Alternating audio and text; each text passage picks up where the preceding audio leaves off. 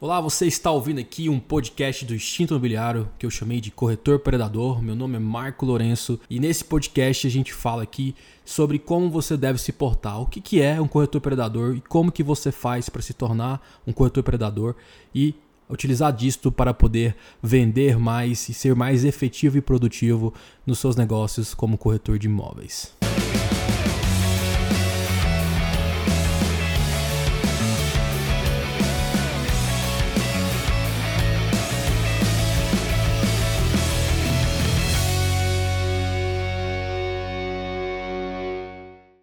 Fala pessoal, tudo bom? Aqui é o Marco Lourenço, está falando com vocês do Instinto Imobiliário e esse é o episódio piloto do nosso podcast Corretor Predador. E nesse episódio eu vou explicar um pouquinho por que veio a origem desse termo corretor predador e o que, que seria ser um corretor predador. E nesse podcast a gente vai falar, trazer sobre várias ideias aí para você se tornar um corretor mais produtivo em negociações e poder vender mais. Né? Eu vou trazer o que, na minha opinião, faz um corretor se diferenciar no mercado que eu utilizei esse termo para poder exemplificar. E a forma que eu identifiquei até agora de poder extrair mais conhecimento da minha mente é quando eu estou conversando com alguma pessoa, né? quando eu estou respondendo perguntas. Dessa forma facilita um pouco mais da minha mente poder trazer informação ali e insights neste processo. Por isso, hoje quem está aqui é a Lorena, talvez ela vai participar de vários episódios. A Lorena, para quem não sabe, é a minha esposa e minha sócia na imobiliária. E ela vai começar a trazer esses temas aí pra gente, essas perguntas, pra gente poder discutir mais e poder extrair aqui ideias para você melhorar a sua performance em vendas como corretor de imóveis, beleza? E o tema de hoje é o que é corretor predador. Vamos lá. E aí, Lorena, se apresenta aí como que você tá? Olá, pessoal. Boa noite, tudo bem? Então, para quem não me conhece, meu nome é Lorena Barbosa, eu sou gestora de relacionamento da Life hoje e estarei aqui com vocês fazendo perguntas para o Marco Lourenço em relação ao instinto imobiliário e todas as dúvidas que vocês tiverem também, se tiverem perguntas que vocês queiram saber, mandem aqui para a gente. Beleza, Lorena. E aí, o que, que você trouxe para a gente aí? Para a gente poder entender um pouco mais desse conceito de corretor predador, quais foram as perguntas que você trouxe para nós hoje? Então, Marco, como é o nosso primeiro podcast, né, as pessoas estão começando a conhecer seu canal, conhecendo, começando a te ver melhor, eu acredito que muitas tenham várias dúvidas em relação aos principais temas. E o primeiro que eu escolhi é para você falar para a gente o que, que é um corretor predador. Show de bola, Lorena. Na verdade, essa história eu já até contei um pouco no, no canal do YouTube, mas ela começa o seguinte: é, um dia eu estava no lançamento de um empreendimento e de repente eu estava analisando ali as pessoas e veio na minha cabeça esse nome Instinto Imobiliário. Na época não, não associei muito a um canal, a um projeto assim para corretores, mas eu fiquei pensando assim, se um dia eu for montar um projeto que tem a ver com alta performance, com corretores que vendem acima da média, diferenciados, eu utilizaria esse nome. Porque esse nome para mim significa uma, uma ideia que eu tenho em relação a, a se formar como uma pessoa, ser melhor como profissional, como pessoa. Porque para mim, quando você é, se torna tão bom em algo, ele se torna tipo um instinto, algo que você faz automático. Como que eu descobri isso? Por muitos anos, desde os meus 12 anos de idade, eu estudo PNL, Programação Neurolinguística, não sei se vocês conhecem, eu estudo também coaching né, e outros assuntos que têm a ver com a mente. Eu sou apaixonado por estudar assuntos mentais, por isso que muitas vezes eu falo muito disso, de mindset, de mudança de pensamento, porque eu acredito muito nessa jornada e foi uma das coisas que mais me fez crescer. E por muito tempo eu estive estudando isso, né? Por exemplo, como negociar melhor com o cliente, como estar ali é, de uma forma mais persuasiva, de influenciar as pessoas de uma maneira positiva, né? E existe várias técnicas nesse processo, né? O PNL, inclusive, ele defende uma tese que a gente pode fazer qualquer coisa que a gente quer. Né? Se você aprender a copiar as habilidades ali, observando, você pode fazer qualquer coisa. No entanto, eu concordo em partes com essa, com essa afirmação da, da PNL, mas é, eu acredito que você pode sim copiar, talvez quase qualquer habilidade, mas você vai ter algumas tendências ali de ser melhor em algumas coisas. Né? Inclusive, tem um outro livro que a gente até utiliza quando a gente vai treinar nossos corretores, que é um livro que ele fala sobre descubra seus pontos fortes. Né? E tem esse livro e tem um vendedor é, fora de série, se não me engano, que são base da mesma ciência, que é uma ciência que ela estuda que as pessoas têm em torno de 32 habilidades e ele descreve para você, ele faz um teste, na verdade, é um teste, um teste internacional e você faz esse teste e descobre as suas, os seus cinco pontos mais fortes. Então, existem essas duas doutrinas. Você pode aprender tudo, é, que é a teoria da PNL, mas desse livro ele fala que você tem que focar nas habilidades que você já é bom, que todas as pessoas são diferentes, todos temos as mesmas habilidades, mas a gente tem níveis dessas habilidades. E aí eu fui sempre aprendendo, aplicando né, essas técnicas que eu fui desenvolvendo ao longo do tempo. Só que eu descobri que, conhecendo outras pessoas, quando a gente aprende só uma técnica, ela fica meio robótica, ela fica um pouco falsa. E nesse processo, é, eu repetindo, repetindo, repetindo, eu percebi que com o tempo estava se tornando automático. Então hoje quando eu sento numa mesa ali e vou negociar, é como se eu adicionasse uma, uma, uma habilidade ali, um skill, na verdade a gente chama de skill, né? Em jogos, né? Eu, eu chamo isso de skill. Geralmente vai jogar um jogo, eu chamo de skill, que é uma habilidade sua ali. Então é como se você acionasse uma máscara ali automática e seu cérebro ele age como um instinto. Você não tem que ficar pensando o que, que eu vou falar agora, o que, que meu cliente vai falar, o que, que eu tenho que falar. É, é, linguagem corporal, por exemplo, uma coisa que eu estudei por muito tempo, né? E você tem que ficar observando a linguagem corporal. E quando se torna um instinto, isso, quando se torna automático, você não fica observando, você simplesmente faz a leitura automática e você interage com o cliente naquele momento. Então, é, a partir daí eu descobri que quando que para você ter uma habilidade muito bem feita, você precisa tornar ela um instinto. Ela tem que ser suave e funcionar de forma automática. E para isso existe, acredito que até existe gatilhos, né? Eu ainda não descobri ao certo como eu fiz esse processo, mas eu acredito que existem alguns gatilhos que eu consegui criar para acionar né, essas skills no momento que eu preciso delas. Então, quando eu vou negociar ali, eu já aciono aquela skill para poder negociar. Por exemplo, quando eu vou fazer um vídeo, quando eu vou fazer uma palestra, eu já aciono uma skill de palestra, uma skill ali de fazer vídeo. Então, isso se torna um instinto e você não fica pensando. Porque a parte do nosso cérebro que pensa consciente, que é a parte esquerda, ela é mais lenta que a parte direita, que é a nossa parte do inconsciente. Né? Então eu não lembro ao certo, mas é como se a parte esquerda trabalhasse 2 mil bits e a nossa parte direita 2 bilhões de bits. Né? Bits, para vocês não sabem, é mais ou menos a velocidade. Né? É o que mede a velocidade, é um tipo de, de medir velocidade nos computadores. Então, é, para vocês verem a diferença. Então, quando um processo é automático, ele roda muito mais fluido, muito mais fácil. Né? E quando você pensa para fazer, você trava. Então, por isso que às vezes a gente vai usar uma técnica, fica forçada, fica robótica, que é como se você estivesse seguindo o passo a passo. Então, foi daí que surgiu esse nome instinto imobiliário, né? que veio essa ideia do instinto imobiliário porque instinto imobiliário é como se fosse um, um, conceito de que você tem que tornar aquilo automático, tornar o, tudo que você precisa dentro do mercado imobiliário para vender mais, para destacar, para ser um corretor de alta performance, se tornar um instinto. Então são as habilidades que você adquire para formar esse instinto imobiliário. E o corretor predador veio porque instinto me lembrava de predadores, né? principalmente felinos. E felinos são um tipo de animais que eu gosto muito. E o meu animal preferido é o tigre, né? E mais específico é o tigre branco. E o tigre, para quem não sabe, ele é o maior, é, ele é o maior felino, né? Então ele é maior até que o leão. Muita gente acha que o leão é maior, mas o tigre é o maior. Dizem, né? Eles moram na verdade em lugares diferentes, então eles não se encontram. Mas dizem, alguns falam que o leão ganharia uma briga, outros falam que o tigre ganharia, mas eles têm habilidades diferentes. Mas o leão, por exemplo, ele é muito mais é, focado em território, né? ele tem muito aquela questão de competição. Então, quando um leão vê um outro leão, por exemplo, ele briga com ele para poder eliminar o outro leão. Já o tigre não. O tigre ele trabalha melhor em equipe. Então, quando um tigre, por exemplo, está caçando e aproxima um outro tigre, eles tendem a se juntar para caçar junto e dividir a caça. Inclusive, por exemplo, os tigres, quando eles têm é, fêmeas e filhotes, eles primeiro deixam a fêmea e o filhote comer para depois eles se alimentarem. Já o leão não, o leão sempre come primeiro para depois as fêmeas e os filhotes se alimentarem. Então por isso que eu gosto do tigre, né? Apesar do tigre ter aquela aparência que ele é mais agressivo, uh, mas na verdade ele parece ser mais agressivo, mas ele tem alguns princípios que para mim faz mais sentido uh, dentro, do, dentro do mundo dos negócios vamos dizer assim. E além dele ser um excelente caçador, né? Então o tigre ele é muito bom caçador então, quando ele quer é, te, pegar algo, ele, quando ele quer caçar algo, ele realmente vai para cima ali e conquista a presa dele. Então, por isso que o, o, tigre vocês vão ver muito nas nossas artes, porque o tigre é o símbolo do, do instinto imobiliário, né? Eu uso o tigre normal, mas o, o tigre branco para mim é o, é o preferido ali, é o do, do meu coração, que é o tigre que eu acho mais bonito, né? Então destaca muito.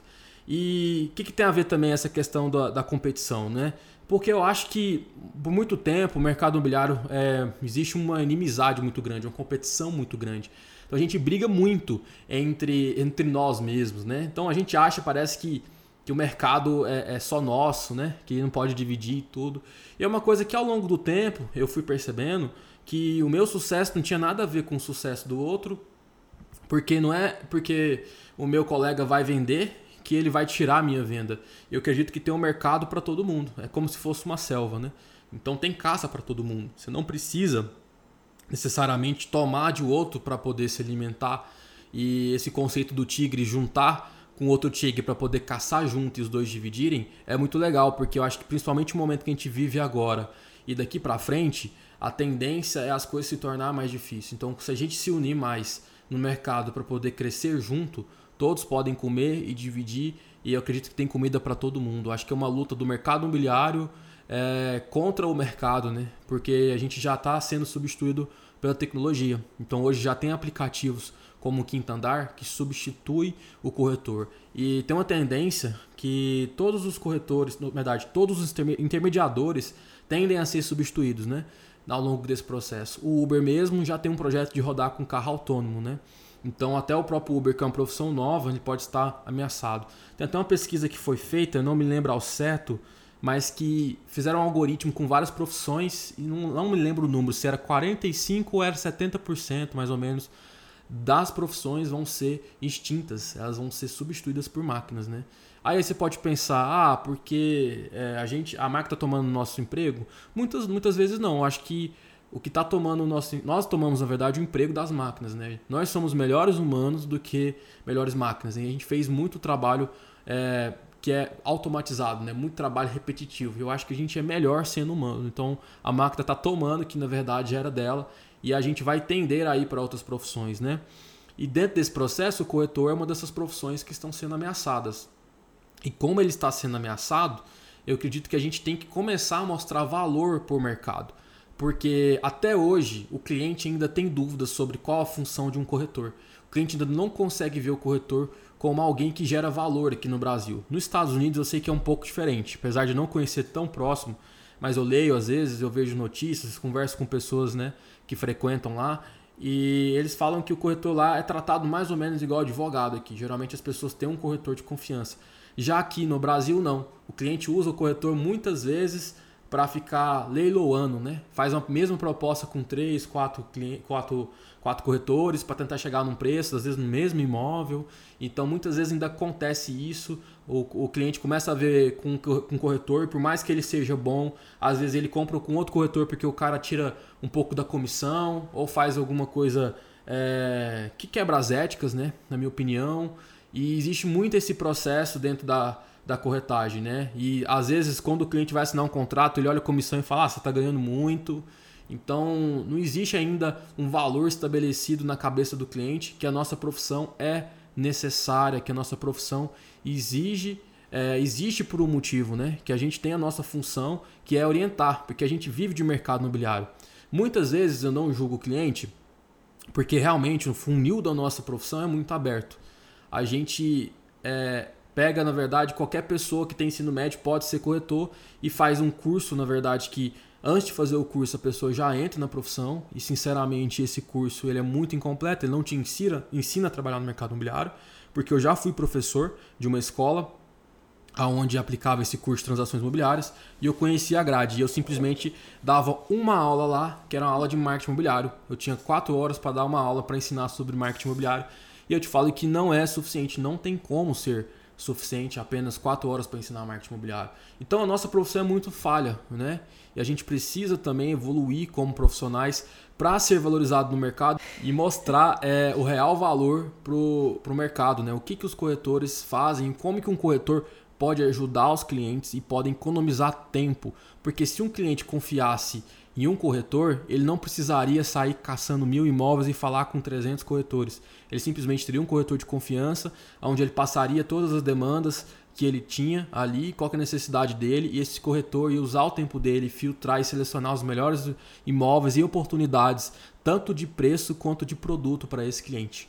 Porque a gente trabalharia de uma forma muito mais eficaz e de uma forma muito mais positiva, né? Porque a gente realmente ia estar tá ali para resolver o problema do cliente. Hoje o que não acontece, infelizmente, tem profissionais também que só olham para o cliente pensando em dinheiro isso destrói um pouco a profissão. Ainda existem profissionais que são que não são éticos, que enganam o cliente, que mente, é, mas também o cliente não consegue enxergar esse valor. Eu acho que não é culpa dele. Eu acho que a gente no mercado imobiliário precisa se unir, fortalecer e mostrar realmente qual que é o valor do corretor para o mercado, porque nós temos valor e se a gente não conseguir vender essa ideia e unir no mercado imobiliário, nós provavelmente seremos substituídos ou a maior parte será substituído pelas máquinas, porque se o corretor não tem uma função específica, a máquina faz muito bem, porque ela conecta um vendedor direto com o comprador, sem um intermediário, né? Então já tem, tem um risco, claro, para mim um risco de conectar diretamente é muito maior. Por exemplo, esses aplicativos que você vende o imóvel direto, você vai receber um cliente na sua casa sem ser filtrado. Você não sabe quem é, você não sabe se essa pessoa é de segurança, né? se essa pessoa é de confiança, se ela vai te roubar ou vai te sequestrar é uma coisa que pode gerar essas conexões diretas, né? Então se torna mais inviável. Ninguém quer, por exemplo, ficar recebendo um monte de gente no seu imóvel desqualificado.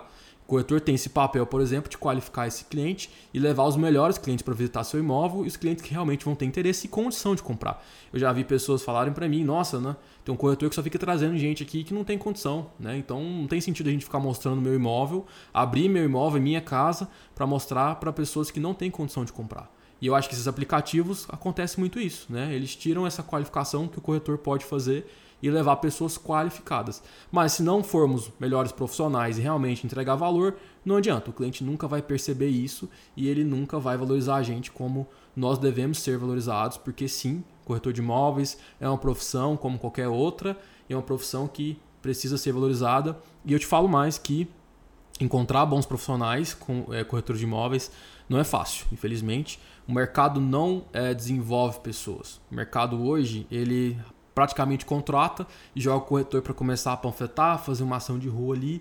Então é, a gente precisa desenvolver e por isso o instinto imobiliário existe aí. E o conceito corretor predador é o corretor que vai atrás do resultado dele, que realmente quer vender, que quer atender um cliente da melhor forma, que quer ser um profissional de verdade, né? quer bater a mão no peito e falar sou corretor de imóveis e eu vou entregar a melhor solução para você. Confie em mim, que eu vou ser seu corretor. Quem sabe o resto da vida, né? Te orientar em todos os processos dentro do mercado imobiliário. E essa é a ideia, essa é a ideia do conceito do corretor predador.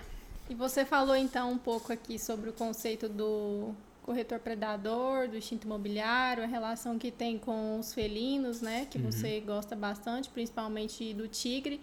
E outra coisa que eu acredito que as pessoas estão curiosas para entender é o que que você você acha que são as características de um corretor, como você definiu agora há pouco, um corretor predador.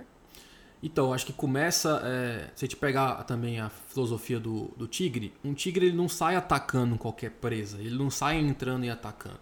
Como que ele faz? Ele primeiro analisa o ambiente, para depois escolher a presa ali. Geralmente ele vai na presa que ele vê que tem mais chance de ter acerto, né? Ele não vai ficar correndo risco à toa. Não sei se você já reparou, né? Esses predadores, é, eles não atacam bandos, por exemplo. Eles atacam aonde eles veem que é mais seguro, né? Então eles têm essa análise ali de saber aonde vão ser mais assertivos, né? E começa por aí. Então, muitos corretores, por exemplo, é, entram na profissão e saem tirando para todo lado de forma descontrolada, bagunçada por muitas vezes até isso que ajuda o cliente a não ter uma percepção de valor.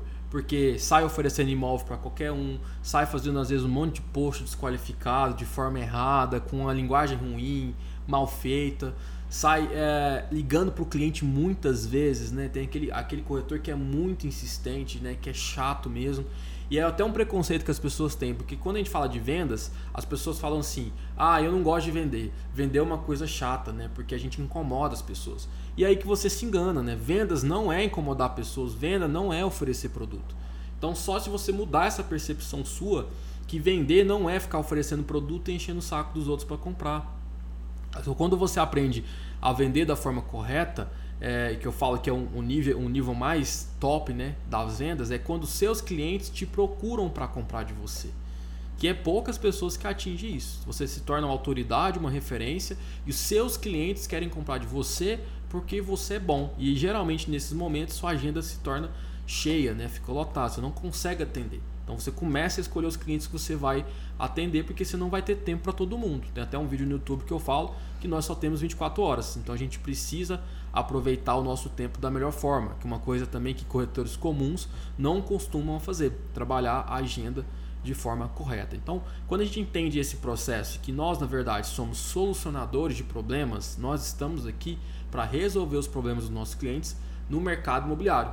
Então, se você está aqui para resolver os problemas deles, você precisa primeiro entender a necessidade do seu cliente, entender o que, que ele busca, os desejos, os medos, as inseguranças que ele tem e trabalhar em cima disso. E aí você só vai apresentar produtos que realmente vão agregar valor para o seu cliente, que vão conectar com aquilo que ele busca. E quando você faz isso, você deixa de vender. Você passa a ser um solucionador de problema em vez de você ser um vendedor. Então, porque não é o produto que importa. A gente acha que é o produto que é mais importante, mas não é. O produto ele só existe para resolver um problema, para resolver uma dor ou um desejo do seu cliente. Então, é, o que mais importa é a emoção que seu cliente vai sentir, é o que ele vai resolver com aquilo, como que ele vai se sentir é, tendo aquela realização. Não é o produto em si, entende? Então, não é a fachada que encanta, mas é o que a fachada gera nele. Não é o arquiteto, é o que ele acredita naquele arquiteto. Não é falar que tem três subsolos, térreo, mezanino. Isso não agrega valor. O que agrega valor é como aquele imóvel vai encaixar na vida do cliente. Por que, que ele está comprando uma sala maior? Qual que é o objetivo dele? Existe uma dor e existe uma aspiração nesse processo. Pode ser uma dor é, no sentido de que ele está recebendo mal os amigos dele, os familiares dele, e às vezes ele quer um apartamento maior para receber melhor essas pessoas. Pode ser uma aspiração, talvez, de falar assim, cara, eu mereço ter um, um apartamento maior porque eu trabalhei muito na minha vida e esse vai ser o reconhecimento do meu trabalho. Então a gente precisa começar a estar atento a essas coisas. Então, o primeiro motivo é esse, né? Uma das primeiras habilidades é você identificar o cenário que você vai estar ali para poder entender melhor e solucionar um problema, não simplesmente vender um produto. Agora é claro, né, tem várias e várias coisas aqui que eu acredito que a gente vai falar em torno do podcast, né? Porque se a gente for falar tudo aqui, a gente ficar horas e horas e horas, mas eu acredito que vale a gente trazer vários temas explicando um pouquinho sobre o que é, né? Como ser um corretor predador. Então acho que cada podcast cabe um tema diferente aqui para a gente trazer, porque é um conjunto de habilidades, de coisas que você tem que fazer, de como agir. Começa por se vestir, começa por é, pensamento, a forma que você atende o seu cliente. Né? Então tudo isso vai agregando ali, eu acho que tudo isso é importante. Como você prospecta seus clientes, por exemplo, como você vai formar a sua carteira. Hoje os corretores às vezes ainda estão no modo antigo lá, ainda ficam panfletando na rua, ficam fazendo oferta fria. Então é uma coisa que eu acho que não funciona mais. Né? Então primeira coisa eu falaria que o corretor predador ele precisa identificar é, como gerar mais resultado em menos tempo. Ele tem que ser mais alta performance, né? Como poder aproveitar melhor o tempo dele. E hoje, por exemplo, eu acredito que o corretor ele tem que estar no processo digital. Porque o digital hoje é a forma mais efetiva de prospectar cliente. Existe um funil de vendas, inclusive tem um vídeo no YouTube também. E dentro desse funil de vendas, uma das partes, uma das partes dele é prospectar. Então o corretor predador ele entende que o digital é uma forma mais simplificada dele gerar clientes, que ele não precisa estar fazendo ofertas frias e incomodando as pessoas, não precisa estar num panfleto ali incomodando as pessoas, porque ali não é o momento de vender. Ah, mas tem gente que vende? Tem gente que vende fazendo isso. Só que, na minha opinião, o corretor predador ele não age dessa forma. Ele é um cara que age com inteligência, que eu chamo de inteligência produtiva. Né? Ele age de uma forma que vai ser mais confortável para o cliente e mais efetiva para ele. Onde ele precisa se desgastar menos fisicamente, se expor menos fisicamente, para poder gerar mais resultado e trabalhar, trabalhar de forma efetiva. Vai trabalhar menos? Não, não é que você vai trabalhar menos, é que você vai trabalhar de uma forma mais profissional. Então você vai deixar de fazer um monte de coisas às vezes que te incomoda, que você não gosta de fazer, para fazer coisas de um jeito que vai te deixar mais feliz, mais confortável e gerar mais resultado. mas não é trabalhar menos. Não confunde que você vai trabalhar menos. Você vai trabalhar talvez até mais, porque o corretor predador ele trabalha mais, porque ele tem gana de vencer.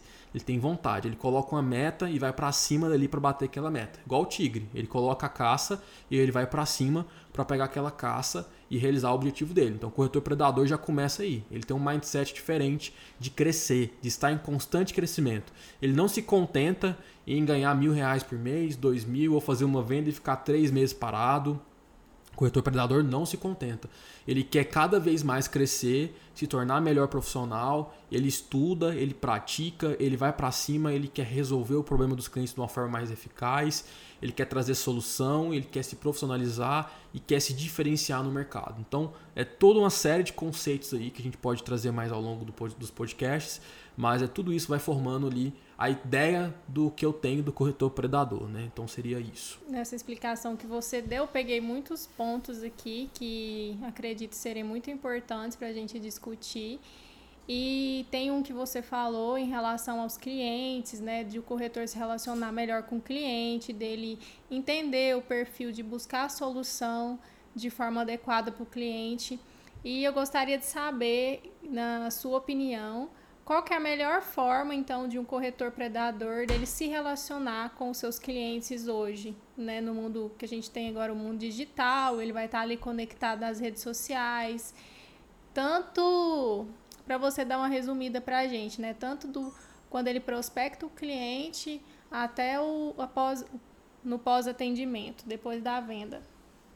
Então, é, quando a gente vai para o mercado digital, é, a palavra-chave chama-se conteúdo. Né? Então, qualquer pessoa hoje que você for ver que tem uma audiência, que tem uma influência digital, ela trabalha com conteúdo. Porque as pessoas vão na internet por três motivos: se conectar com outra pessoa, relacionar, ou elas vão por entretenimento, ou elas vão para poder pegar uma informação, né? Por exemplo, quando você tem uma dúvida, o que, que você faz? Você vai lá no Google, digita, né? Ou você vai pesquisar, pesquisar. no YouTube, né? Uhum. Exatamente. Então são esses três motivos. Se a gente pensar nas duas últimas, que é o entretenimento e a, a informação, as duas últimas são conteúdo. Então, como que você atrai seu cliente, né? Uma, uma inteligência do corretor predador é isso, ele atrai o cliente dele. Ele não fica só buscando, mas ele cria estratégias para atrair o cliente dele. Né? Então, é dessa forma que ele faz. E aí, é, dentro disso, o conteúdo é a melhor forma hoje, pelo menos, de fazer isso. Então você começa a gerar conteúdo, gerar informação, tirar dúvida. É uma forma de atrair o cliente seu ali e se tornar autoridade. Porque quando você gera conteúdo também, as pessoas vão entendendo que você tem é, um perfil para ensinar elas, que você tem bagagem ali, né? Que você é um bom profissional para ensinar elas. Então elas vão entender o que? Se conectar com você. Além disso, tem um processo que alguns chamam de gatilhos mentais, outros chamam de viés da confirmação, que é um processo que dentro do conteúdo vai gerando isso. Né? O primeiro é autoridade, por exemplo, a gente pode trazer um pouco mais aqui em outros podcasts. O segundo, por exemplo, é a comunidade. Então, você começa a gerar uma comunidade quando você tem clientes ali assistindo o seu, o seu produto ali. E aí, vários outros gatilhos que quando você gera conteúdo, você vai praticando e isso faz o que? O seu cliente se conectar melhor com você. Então, quando você vai até vender para ele, se torna mais fácil. Porque o processo de confiança, Lorena, demora para acontecer. Se você pensar num casamento, por exemplo, quanto tempo você começou a namorar para depois começar a conhecer ali a pessoa, para aí ter confiança para casar. Depois, quando você casa, existe um outro processo de confiança. Imagina o relacionamento que você tem, por exemplo, com sua equipe hoje, o relacionamento que você tem com pessoas que você conhece, aleatório, com seus amigos. Então, a confiança ela demora para acontecer. Por isso que muitas vezes a gente demora para realizar a venda, porque existe um processo de confiança entre você, o seu cliente existe um processo de confiança entre o cliente e a realização dele. Porque ele também quer estar confiante para realizar aquela compra.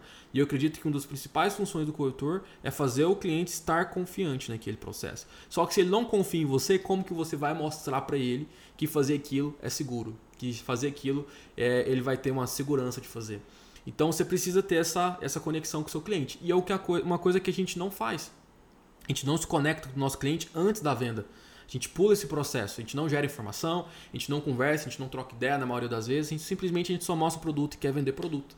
Agora, se você pensar que você está se relacionando com o seu cliente, gerando conteúdo ali, trazendo informação, é, mostrando sua cara, ele vai se conectar melhor com você e vai até facilitar esse, essa compra. Ele vai comprar mais fácil, ele vai, ele vai ter menos corretores atendendo ele, provavelmente às vezes ele fica exclusivo com você, porque ele já confia, ele não vai trocar uma pessoa que ele confia por uma pessoa que ele não confia. Então ele não vai deixar fazer isso, né? É aquele negócio do médico. Você vai em algum médico, por exemplo, que você não conhece, você pega médico aleatório, não. Quanto não. mais sério for, pior, né? Uhum. Quanto mais sério for o problema que você tem, menos você quer um médico aleatório.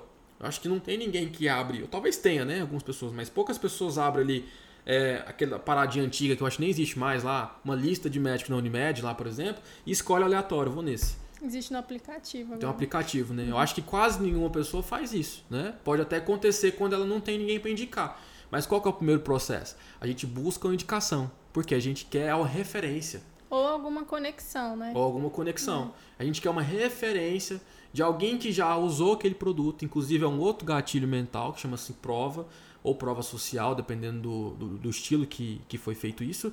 E você quer uma referência para saber, eu posso confiar naquele médico, porque ele já tratou minha amiga, já tratou meu amigo, já tratou minha família. A gente, por exemplo, hoje tem um, um, pediatra que tratou um monte de gente da nossa família. Por quê? Porque é uma pediatra de confiança. Então a gente está com ela muitos anos na família. Então essa confiança é construída ao longo do tempo, baseada no, que você oferece, na quantidade de valor. Até postei uma frase essa semana que eu falei que o seu valor é proporcional ao valor que você gera. Então quanto mais valor você gera para uma pessoa, para uma empresa, para um negócio, mais valor você tende a ter. Se você não está tendo mais valor, gerando mais valor, tem alguma coisa errada geralmente. Porque uma empresa ela tem interesse de manter bons profissionais. Então, quando ela tem esse interesse de profissionais que gera muito valor para ela, ela vai tender a te segurar de alguma forma, ou ela vai te promover, vai aumentar seu salário. Então, profissionais que geram valor, eles têm mais valor. Por isso que você ganha mais ou menos. É proporcional ao valor que você gera. Se você para de gerar valor também, você tem a chance de ser mandado embora. Né? Você tem a chance de ser trocado ali às vezes. Então, essa análise, por exemplo, a empresa faz ela. Claro, tem a ver com recursos também. Às vezes a empresa não consegue pagar, infelizmente. Mas na maioria das vezes ela vai fazer de tudo para manter bons profissionais. Isso acontece muito dentro do mercado imobiliário, né? Quando você é um bom gerente, quando você é um bom corretor, uma boa corretora, é, as pessoas não querem te perder. Né? Até o gerente, por exemplo, às vezes até sabota o corretor para ele não ser promovido dentro da empresa. Acontece isso, eu já vi para ele não perder aquele corretor que é muito bom de vendas. Então, por quê? Aquele corretor gera muito valor. E assim funciona com o cliente. Se você entrega muito valor para ele através de conteúdo, de informação, ou solucionando o problema dele, o problema dele da melhor forma, ele vai tender a ter reciprocidade com você, que é um outro gatilho mental. Que quando a gente entrega algo de muito valor, as pessoas querem entregar algo de muito valor para a gente. Então você começa a criar conexão, relacionamento, e isso facilita um monte de processo na sua vida.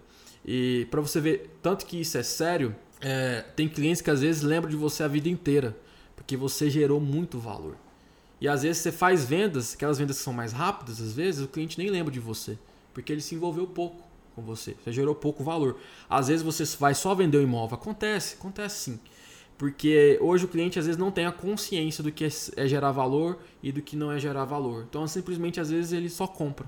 Acontece isso. Mas eu acredito que daqui para frente o mercado tende só a mudar, se tornar mais humano. Porque se a tecnologia está substituindo os humanos, os humanos serão um diferencial. Então, quanto mais humano você for, mais valor você gera para os seus clientes, que são humanos, tá? A gente só vende para humano, a gente não vende para uma máquina. Pode até vender uma peça que é para uma máquina, mas é um humano que está por trás. Então a gente só vende para um humano. Uhum. Então, quanto mais humano a gente for, mais resultado a gente tende a ter, porque a gente vai gerar mais valor, sendo mais humano, se conectando melhor. E isso não tem nada a ver com ser perfeito, com ser lindo, maravilhoso, não falar errado, porque a gente não é assim, ninguém é perfeito. Ninguém nunca erra. Então as pessoas querem se conectar com pessoas comuns. A gente acha que as pessoas querem se conectar com Superman, na verdade não quer. Inclusive hoje, inclusive hoje os heróis estão mais desvalorizados. Os heróis estão mais desvalorizados do que eram naquela época. Hoje as pessoas querem heróis comuns, pessoas do dia a dia. E cada vez mais essas gerações que estão vindo agora estão mais conectadas com isso. Né? O TikTok está bombando por quê? Porque são pessoas comuns fazendo vídeo. Pessoas estão ali no dia a dia fazendo vídeo. Não são mais pessoas ali que estão fingindo ser alguma coisa. Então por isso que está bombando. Porque essa geração mais nova ela é muito mais humana do que a nossa geração é, mais velha, né? Da nossa geração para mais para frente. Então as pessoas são mais humanas agora. E isso está acontecendo uma mudança na humanidade como um todo.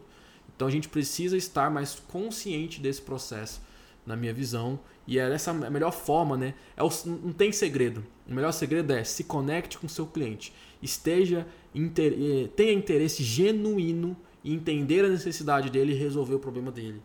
Então, se você tiver essa consciência, sua vida já começa a mudar. Porque muitas vezes a gente olha para o cliente pensando no dinheiro. A gente já começa uma negociação, eu vejo muito corretores fazer isso, começar uma negociação já pensando com, quanto vai ganhar e aquele dinheiro, o quanto vai pagar as contas dela, resolver os problemas dela. E na verdade, quando você faz isso, você inverte o processo. Porque ninguém gosta de sanguessuga. Inconscientemente, a gente não quer um sanguessuga. Inconscientemente, a gente não quer, geralmente.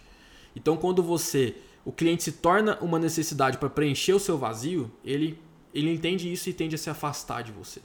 Agora, quando você é uma, um processo que vai preencher o, o, vazio dele, vamos dizer, não o vazio dele específico, mas o objetivo dele, o sonho eh, vai ajudar ele na realização dele, ele vê valor em você, ele sente que você está querendo ajudar. E isso é como se, como se você acolhesse o cliente e é o processo de você acolher como se ele estivesse te abraçando.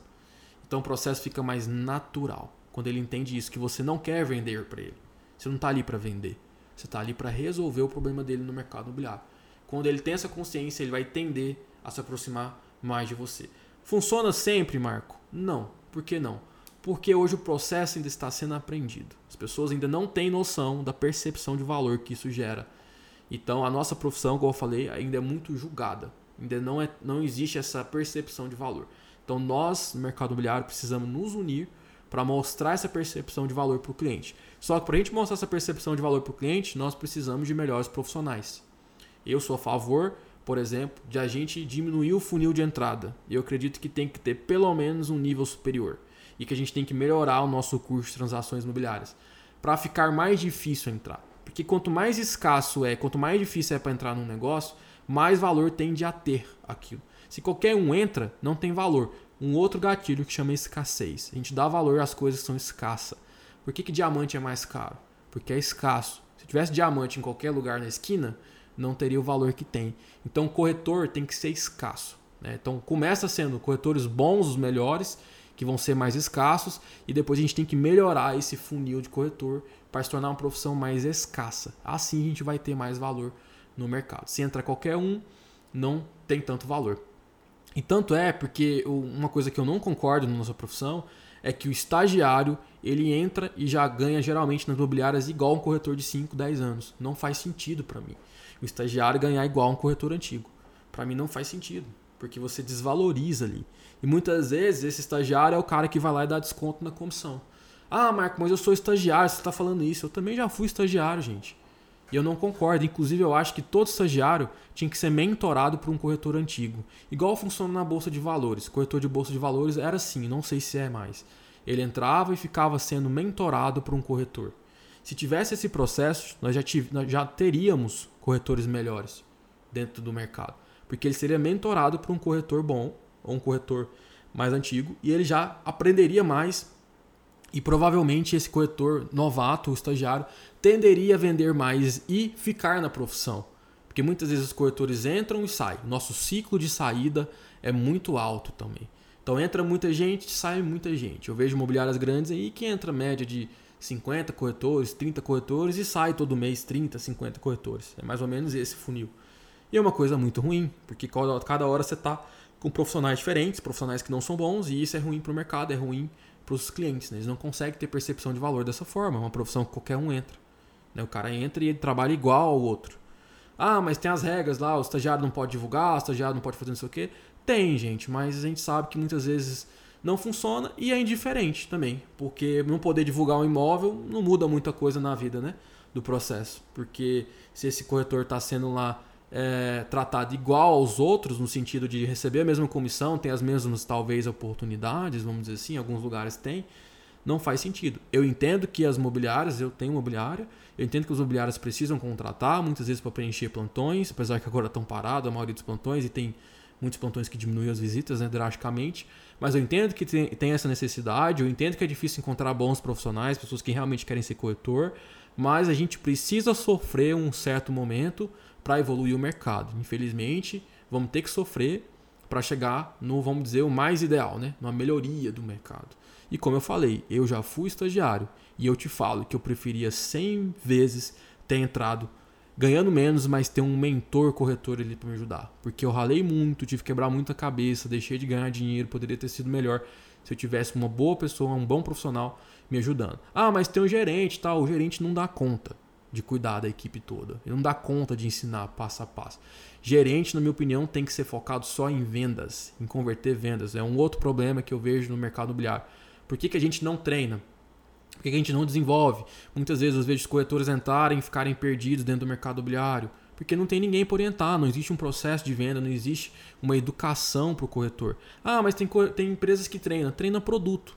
Ninguém treina vendas, eu não vejo, pelo menos aqui em Goiânia, né, nossa cidade, eu não vejo pessoas treinando vendas. Ah, mas tem umas palestras. Palestra não é treinamento, não é desenvolvimento. A palestra só serve para te dar um insight naquele momento. O que você precisa é de desenvolvimento, você precisa de plano, de método. Tem alguns mobiliários que até tentaram implantar. Mas o que, que eles fazem? Jogam na mão do gerente. O gerente não dá conta. Eu fui gerente por quatro anos, mais de quatro anos, é quatro anos, e eu te falo, é muito difícil você focar em vender, treinar, desenvolver, gerar lead, um monte de coisa que você tem que fazer. E eu fazia isso, eu treinava, eu fazia um monte de coisa, né? E eu era um dos poucos gerentes que treinava, desenvolvia minha equipe, trazia conhecimento diferente, tudo, focava em treinar vendas, em treinar mindset, né, maestria que eu chamo, que é você se tornar um profissional melhor de dentro para fora. Eu fazia tudo isso, eu te falo que é muito difícil de fazer isso com assertividade. Não dá tempo. O gerente tem que focar só em conversão de vendas. Quem tem que treinar é a imobiliária ou criar um sistema de mentoria. Essa é a minha visão. Talvez você não concorde, mas é a visão que eu tenho para a gente melhorar o nosso mercado. Mas é isso, Lorena. Acho que tem mais alguma pergunta? Vamos ficando por aqui, né? Que já deu um bom tempo de podcast e vamos trazendo mais temas aí ao longo do processo para entender melhor como funciona esse processo aí, essa, as etapas, né? Ou o que você precisa saber para se tornar um corretor predador. Tem mais alguma consideração para fazer? Não, por enquanto não. Acredito que é isso mesmo. E a gente, ao longo do tempo, então, vamos tirando as nossas as dúvidas, né, as que a gente já tem, que os corretores já têm diariamente, as que, que eles vão mandando para a gente. E ao longo desse, desse processo nós vamos conversando e tratando por aqui. Show de bola, pessoal. A gente vai postar então a produção desse vídeo aqui gente tá fazendo um vídeo, né? Produção do podcast, na verdade. A gente vai postar o vídeo no YouTube e vamos postar o podcast aí. Vamos organizar para estar aí no maior número de redes de áudio, né? Spotify, é, Deezer e outras aí que tem. Para quem gosta de ouvir áudio, né? Tem a galera que gosta de ouvir ou às vezes quer ir para casa ouvindo um áudio ali no carro.